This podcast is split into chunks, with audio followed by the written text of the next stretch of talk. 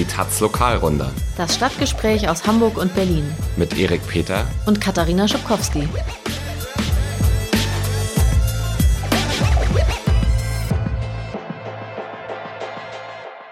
Hallo, herzlich willkommen zur 42. Lokalrunde. Heute aus Berlin. Mein Name ist Katharina Schubkowski. Ich bin geboren in Hamburg-Altona. Und du bist ganz schön kränkelnd unterwegs heute, oder? Ja, ich bin schwer erkältet. Also falls ihr hier so ein Schlürfen hört, dann schlürfe ich hier gerade meinen Salbeitee, um hier nicht so rumzuhusten. Mach das gerne. Mein Name ist Erik Peter, ich bin geboren in Berlin, Hauptstadt der DDR. Also ihr ahnt schon, worauf wir hinaus wollen. Wir haben eine thematische Sondersendung vorbereitet zum 9. November, dem 30. Jubiläum des Mauerfalls. Also Thema von Ossi zu Wessi, von Wessi zu Ossi. Wir sind ja nicht nur ein Lokal Podcast, Lokalrunde Berlin-Hamburg. Wir sind ja irgendwie auch ein Ost-West-Podcast, auch wenn genau. es normalerweise keine Rolle spielt hier. Ja. Lust auf Lokalrunde? Gleich geht's los. Wenn du vorher noch etwas für deine Hosts und dein Karma tun willst, dann kannst du uns jetzt mit einem kleinen Beitrag unterstützen und ganz nebenbei die Zukunft der Taz Podcast sichern. Das geht entweder einmalig oder mit einem regelmäßigen Beitrag. Und weil wir Flexibilität und Selbstbestimmtheit lieben, kannst du den Betrag frei wählen und jederzeit wieder kündigen. Schau es dir an auf taz.de slash podcast-zahlig. Ja, ähm, das Jubiläum steht jetzt vor der Tür. Ähm, bedeutet das was für dich? Nein und ja. Also ich würde sagen nein, weil mir sozusagen dieser Jubel ähm, darüber, dass es jetzt ein geeintes Deutschland gibt, fremd ist und ich damit wenig anfangen kann. Und ja, weil für mich als äh, gebürtiger Ossi oder Ostdeutscher ähm, ist das trotzdem ein bedeutendes Ereignis in meiner Biografie. Wie ist denn das bei dir? Ähm, also für mich hat der Mauerfall keine persönliche Bedeutung. Ähm, also ich bin ja in Hamburg geboren, wie gesagt. Ähm, also es ist keine, ich habe keinen emotionalen Bezug zur DDR. Ähm, für mich hat es einfach nur diese historische Bedeutung. Also ich habe natürlich in der Schule und in der Uni irgendwie was über die DDR gelernt. Aber es war halt immer sehr weit weg. Ne? Es war auch nicht besonders ausführlich. Es war im Deutsch-LK, haben wir ein bisschen Wendeliteratur gelesen.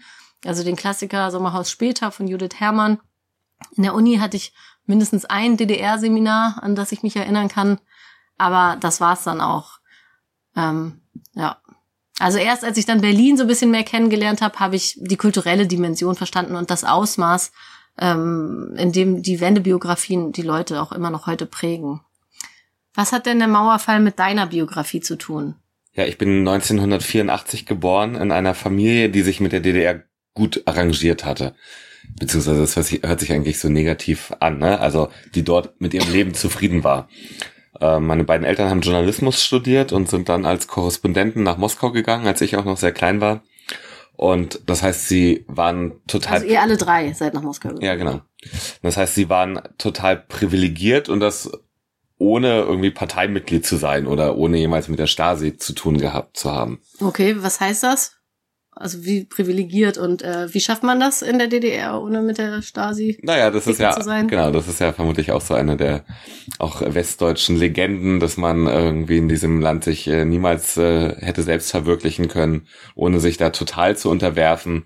Ähm, das galt für viele genauso auch nicht. Also na klar hat man vielleicht in vielen Bereichen bessere Möglichkeiten und Chancen gehabt, wenn man Parteimitglied war.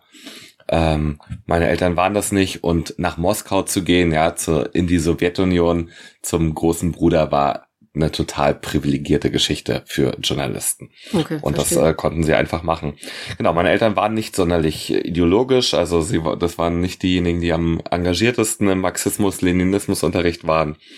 Ähm, Genau, aber hatten genauso wenig äh, den Wunsch irgendwie nach dieser Wiedervereinigung. Also ich habe jetzt nochmal mit meiner Mama gesprochen in Vorbereitung dieser Sendung und äh, sie hat mir gesagt, ne, sie und äh, genauso mein Papa gehörten zu jenen, die sich irgendwie eine souveränere und aber bessere DDR gewünscht haben. Also irgendwie einen offeneren und demokratischeren Staat. Aber zur BRD gehören äh, wollten sie nicht. Also das das hatten sie schon verinnerlicht, das war irgendwie das feindliche System. Ähm, es gab nicht den Wunsch danach, jetzt irgendwie plötzlich kapitalistische Verhältnisse zu haben, die auf jeden Fall als etwas Negatives äh, galten. Ähm, dieser goldene Westen, wo man alles kaufen kann, das war gar kein Reiz irgendwie, der in meiner Familie eine Rolle gespielt hätte.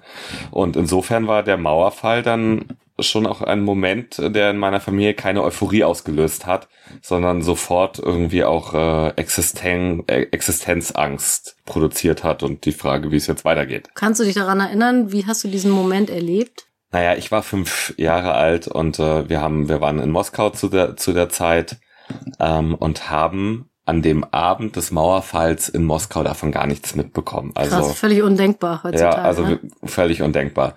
Dort äh, ist nochmal, kommt die Zeitverschiebung zurück. In Moskau ist zwei Stunden später. Ist, hier ist ja auch am Abend dann erst und auch erst am späten Abend, glaube ich, die Mauer so richtig gefallen. Ähm, da hat dann wahrscheinlich schön niemand, niemand mehr dran gedacht, uns das mitzuteilen. Ähm, anscheinend im russischen Fernsehen lief da auch nichts. Ähm, und äh, wir haben das dann wirklich erst mit Verzögerung einen Tag danach mitbekommen durch einen Anruf von, das äh, weiß ich gerade nicht mehr genau, von Bekannten, vermutlich aus Berlin. Und äh, die Stimmung dann, so beschreibt das jedenfalls meine Mama, ähm, war eine einerseits völlige Überraschung, weil sie damit nun überhaupt so gar nicht gerechnet hatten. Und andererseits äh, sagt sie dann schon, waren sie eher geschockt und auch ratlos. Ähm, ich persönlich, ich konnte mir das, glaube ich, gar nicht vorstellen, was das heute, dass es die Mauer äh, nicht mehr gibt. Also wir hatten ja auch eine Wohnung in Berlin und da habe ich aus meinem Kinderzimmer auf die Mauer oder auch darüber hinweg geguckt. Das war für mich ganz normal, dass äh, die dort steht und ich äh, hätte mir nie vorstellen können, dass es die auf einmal nicht mehr gibt.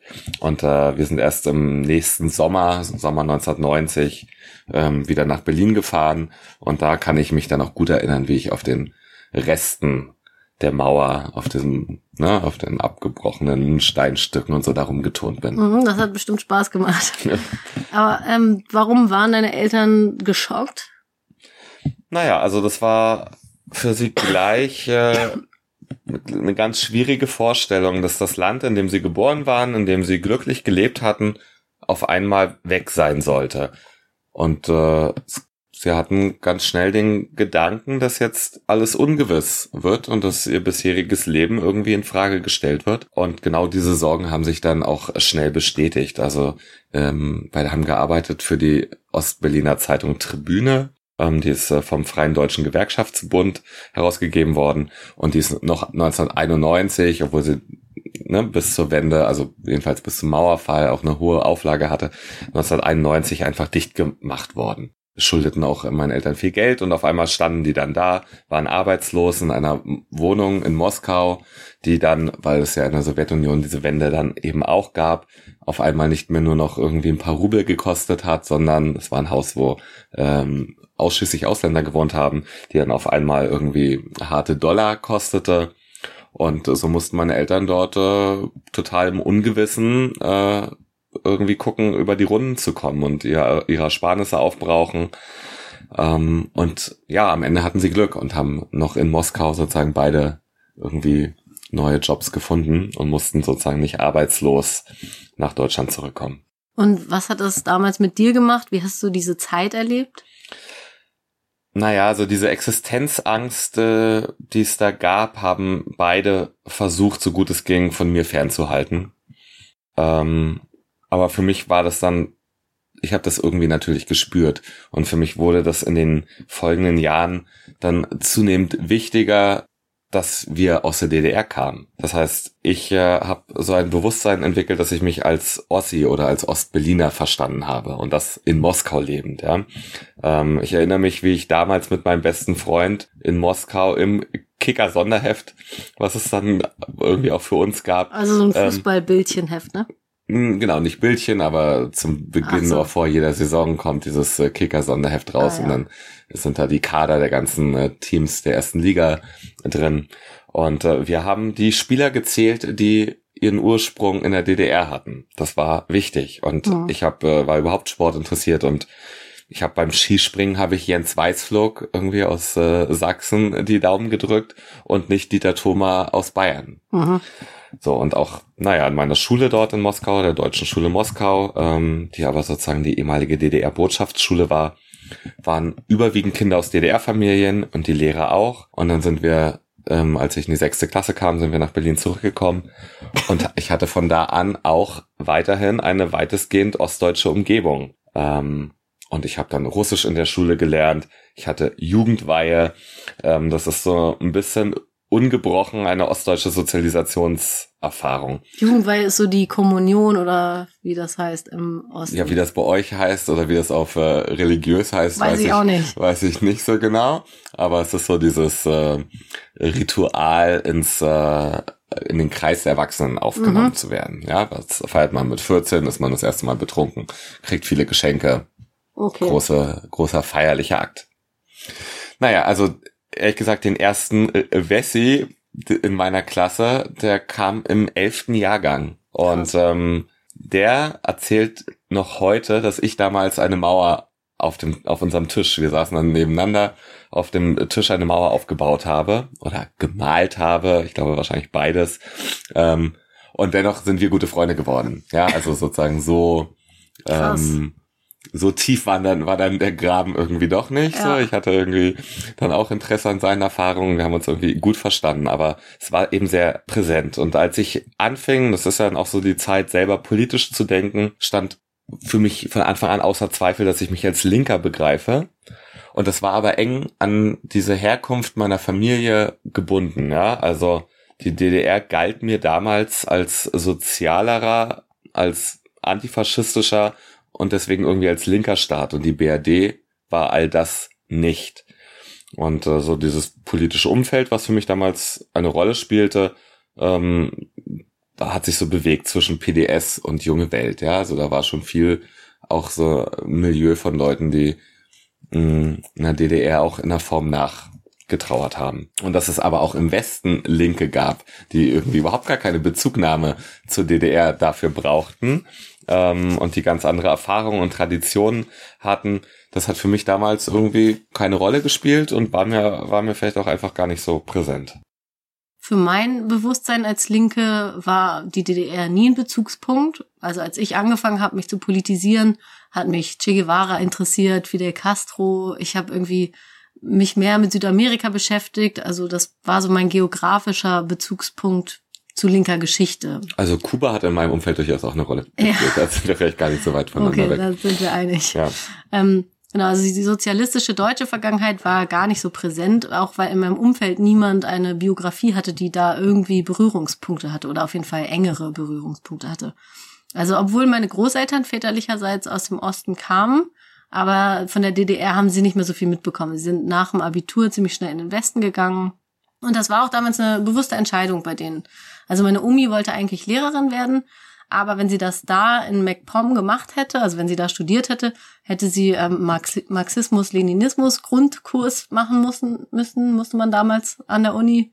Und das war meinem Opi nicht so recht. Ja, so sind sie dann in den Westen gegangen. Das war noch vor dem Mauerbau, das war in den 50er Jahren genau, oder so. Konnte man noch über, ja. ja. Ähm, als ich also auf die Welt kam, haben sie schon ganz lange im Westen gelebt, deshalb hat das nicht so eine große Rolle gespielt irgendwie ja, erst in den letzten Jahren, als ich Berlin mehr kennengelernt habe, als ich auch durch die Taz angefangen habe, regelmäßig herzukommen, hat das Thema irgendwie mehr Bedeutung für mich bekommen, obwohl es natürlich immer noch keine persönliche Auswirkung auf meine Biografie hat. Aber es hat sich einfach mehr so mit Leben gefüllt, ähm, war nicht mehr nur so ein historisches Kapitel wie früher. Also das einfach durch so ganz kleine Sachen, ne? Zum Beispiel habe ich neulich mal eine DDR-Schokolade probiert, hat auch gar nicht schlecht geschmeckt, eigentlich ganz lecker. Oder ähm, genau, wir haben auch im Gespräch festgestellt, ne, obwohl wir fast gleich alt sind, haben wir teilweise ganz verschiedene Kindheitshelden und Heldinnen. So zum Beispiel die Tigerente oder auch alles von Janosch. Was? Ja, die Tigerente, der Bär mit, den, mit der Tiger, ja, die Streifen verrutscht sind mhm. und der dann geröntgt werden musste. Ja, genau. Und äh, zum Beispiel Captain Blaubeer, Hein Blöd. Ist das von der Fischstäbchen-Werbung? Ja, nicht ganz. Das ist Captain Igloo, glaube ich. Nee, hm. Werbung ja, ist ein anderer.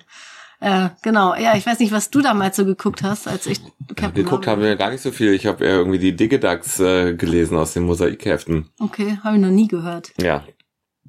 Mosaikhefte, so ähm, ostdeutsches Mickey Mouse, oder? Hm, sozusagen, ja. Okay. Ja. Vielleicht ist Mickey Mouse auch westdeutsche oder US. Digidax. Okay. Ja. Ja. Ähm, ja, dass das Sandmännchen ein Ossi ist, zum Beispiel wusste ich gar nicht bis vor kurzem. Und ja, das ist auch, macht aber, zeigt halt auch, dass es einfach gar kein Thema war, Ost- und Westteilung. Wie hat sich denn dein Verhältnis zu Ostdeutschland über die Jahre verändert? Guckst du da heute anders drauf als damals? Na, ich würde sagen, anders als bei dir ist es mit der Zeit für mich zunehmend unwichtiger geworden. Also ich wohne inzwischen im, in Westberlin. Mein Freundeskreis besteht heute vermutlich aus mehr Wessis als Ossis. Mm, ich habe aufgehört, den oder diesen Sozialismus, den es in der DDR gab, zu verklären. Sehe, dass da vieles ganz falsch gelaufen ist. Und ich bewege mich als Linker, glaube ich, heute weitaus mehr in der Tradition westdeutscher außerparlamentarischer Bewegungen. Ähm, bin also weder staats- noch irgendwie parteigläubig. Und trotzdem, klar, hat mich diese Herkunft, diese familiäre Herkunft geprägt. Und ich habe ein ganz weiterhin irgendwie ein besonderes Verhältnis zum Osten. Also ich habe irgendwie, es tut mir besonders weh, wenn gerade hier im Osten nationalistische und rechtsextreme Parteien wie die AfD so erfolgreich sind. Ich fühle mich auch besonders hier ähm, den Leuten, die sich da entgegenstellen, verbunden. Und hast du das Gefühl, es wird heutzutage kritischer über die Wiedervereinigung gesprochen als noch vor ein paar Jahren? Ich glaube, es gab äh, eine erste Phase nach der Wiedervereinigung, wo die ostdeutsche Perspektive überhaupt gar keine Rolle gespielt hat. Da hat der Westen als Sieger der Geschichte diese, wie man das dann so macht, alleine geschrieben ähm, und eben auch bestimmt. Und klar, also ich meine, vieles, was äh, nach dieser Vereinigung dann passierte, war einfach großes Unrecht. Ja, die Treuhand hat im Osten die Wirtschaft zerschlagen, hat äh, die Firmen an irgendwie ihre westdeutschen Konkurrenten verhökert, die diese dann zugemacht haben, ähm, weil sie sich dieser Konkurrenz dann äh, äh, vom Hals schaffen wollten. Ähm, dann sind einfach Tausende gescheiterte oder das ist so ne, meine böse Zuspitzung, aber gescheiterte Westexistenzen in den Osten gegangen und haben sich dort auf die Chefposten gesetzt und die großen Zampanos gespielt. Das ist auch eine Erfahrung, die in meiner Familie einfach erzählt wurde, die mein Vater irgendwie aus seiner Zeitung, für die er jetzt arbeitet, kennt.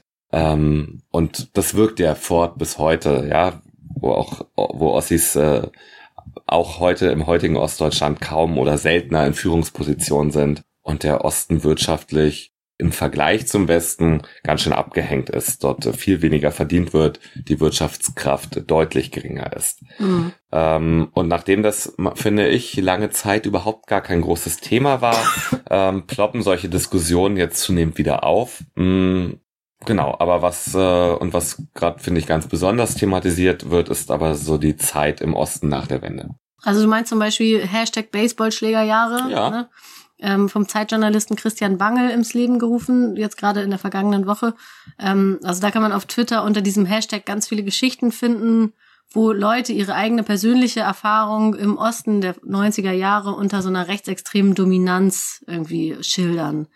Also es sind, ist ja schon bekannt, dass das da keine witzige Zeit war, irgendwie vielleicht, also natürlich für Migranten schon mal gar nicht, aber auch für Leute, die vielleicht einfach lange Haare hatten, Punks sowieso. Ähm, so, aber es ist natürlich trotzdem für den Diskurs nochmal eine Bereicherung, wenn die ähm, ja in so persönlichen Geschichten schildern. Aber wenn du das gerade so erzählst, äh, frage ich mich, ob das nicht irgendwie dann auch dieses Klischee des braunen Ostens nicht einfach nur nochmal bedient. Ja, also es zum Teil vielleicht schon, aber andererseits alle, die das erzählen, stehen ja eben für den anderen Osten oder für den Teil, der unter dieser rechtsextremen Dominanz gelitten hat. Und die waren ja auch ein Teil des Ostens.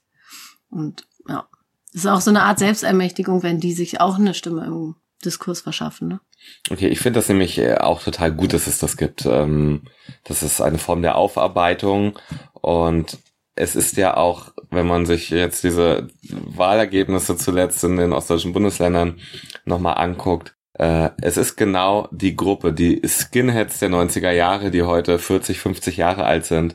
Ähm, in dieser Altersgruppe hat die AfD einfach die höchsten Zustimmungswerte und die größten Wahlerfolge erzielt. Und äh, deswegen ist es wichtig, sich diese Zeit anzugucken, diese Übergangszeit, wo alles zusammengebrochen ist, staatliche Strukturen nicht präsent waren, wo im Übrigen natürlich auch westdeutsche Neonazis ganz gezielt versucht haben, Einfluss zu nehmen und da das in so eine Richtung zu lenken. Ähm, genau, für mich ist das heute extrem wichtig, ähm, darüber zu lesen, Autoren wie Christian Bangel zu lesen, wie Daniel Schulz von der Taz ähm, oder auch Jana Hensel oder Manja Prekels. Ja. Ähm, jetzt vorausblickend auf die kommende Woche, was steht an in Berlin zum 9.11.? Tja, also die erste Posse liegt schon hinter uns. Ähm, da hat sich die CDU im Abgeordnetenhaus geweigert, äh, zusammen mit der Linken äh, die Ereignisse zu würdigen. Es äh, gab da einen Antrag äh, von der rot-rot-grünen Koalition, unterstützt auch von der FDP. Nur die CDU, äh, von der AfD müssen wir nicht reden, hat sich da rausgenommen ähm, und hat einen eigenen Antrag eingereicht, in dem unter anderem von der Rückkehr sozialistischer Heilsversprechen die Rede ist und von Geschichtsvergessenheit der politischen Linken. Das ist äh, sozusagen die CDU-Bezugnahme darauf, dass jetzt hier Diskussionen um Enteignungen in uh, Berlin ja. geführt werden. So, und das äh, soll einfach mit diesem Schlagwort, das ist doch irgendwie so zu einem Zurück zum DDR-Sozialismus äh, versucht man das zu beantworten. Mhm. Naja, die CDU spricht dann äh, aber auch davon, dass die Linkspartei die Partei von Mauer und Stacheldraht ist ähm, und äh, kritisiert dann ganz konkret, dass in diesem gemeinsamen Antrag äh, von äh, R2G ähm, das Wort Unrechtsstaat fehlt. Und das ist natürlich, das ist etwas, da könnte ich eigentlich gleich äh, schreien vor so viel, bei so viel Ignoranz. Also davon abgesehen, dass man das nicht, dass das einfach Kampfbegriffe sind, mhm. ja, also sozusagen der Begriff Unrechtsstaat, so juristisch sagt das gar nichts, der soll einfach nur Fronten klar machen mhm. und auch eine Partei sozusagen 30 Jahre später als äh, die Verantwortlichen äh, für die Mauer äh, zu brandmarken, total ungeachtet dessen, dass der Großteil der Leute, die da im Abgeordnetenhaus sitzen, äh, zur Wendezeit maximal Jugendliche waren. Das ist einfach eine Frechheit und ich finde, das ist auch eigentlich eine intellektuelle Beleidigung. Ähm, naja, und von dieser Posse aber mal abgesehen, äh, wurde das jetzt natürlich in Berlin groß begangen, dieser Tag. Also, oder dieser Tag und das äh, eine Woche lang äh, gibt da ganz viele, ganz viele Ereignisse und äh, Festveranstaltungen und so. Und da stehen sieben historisch bedeutsame Orte, die irgendwie in Verbindung stehen mit der Wende äh, im Zentrum. Und äh, zum Beispiel der Neubau des Berliner Stadtschlosses, der da entstanden ist, wo einst äh, der Palast der Republik stand und einst mal wirklich das Berliner Stadtschloss. Und da werden dann auch so historische Filmnahme, äh, Filmaufnahmen auf Gebäude projiziert. Also das Stadtschloss wird dann wieder in der Optik äh, des Palastes der Republik erstrahlen. Mhm. Ähm, genau, und am Abend des äh, 9. November gibt's dann am diese berühmte große äh, Musikbums-Show am Brandenburger Tor, die es auch Silvester immer gibt, mit ganz großartigen Gästen. Dirk Michaelis und Westbam treten da auf. Also Dirk, wer? Äh, ah ja, das ist so ein ostdeutscher Schlagerfuzzi. Uha. Und Westbam kennt man auch, ja, der war auch ja. mal vor 30 Jahren, äh, war der mal DJ. Den kennt man auch. Ja. Ähm, ja, ich weiß nicht, da haben sie denn das haben sie anscheinend keine Kosten und Mühen nee, gescheut. Nee, offensichtlich gar nicht. Willst du noch wissen, was an dem Tag in Hamburg geht? Ja. Nix. Ach so. Schöner Samstag. Einfach nur Samstag. Ah ja. Ja. Naja, das sagt ja, sagt ja ein bisschen was aus, ja. vermutlich auch über diesen Mauerfalltag, ja, für wen Fall. das eine Rolle gespielt hat. Ja. Gut, ja. Dann sind wir am Ende. Ja, melden wir uns in zwei Wochen wieder, dann auch hoffentlich gesund. Ja. Und mit mehr Power. Mit mehr Elan. Ja. Ja, na gut, äh, kommt gesund durch die Zeit. Genau, viel Spaß mit Westbam in Berlin. Jo. Bis dann. Ciao. Ciao.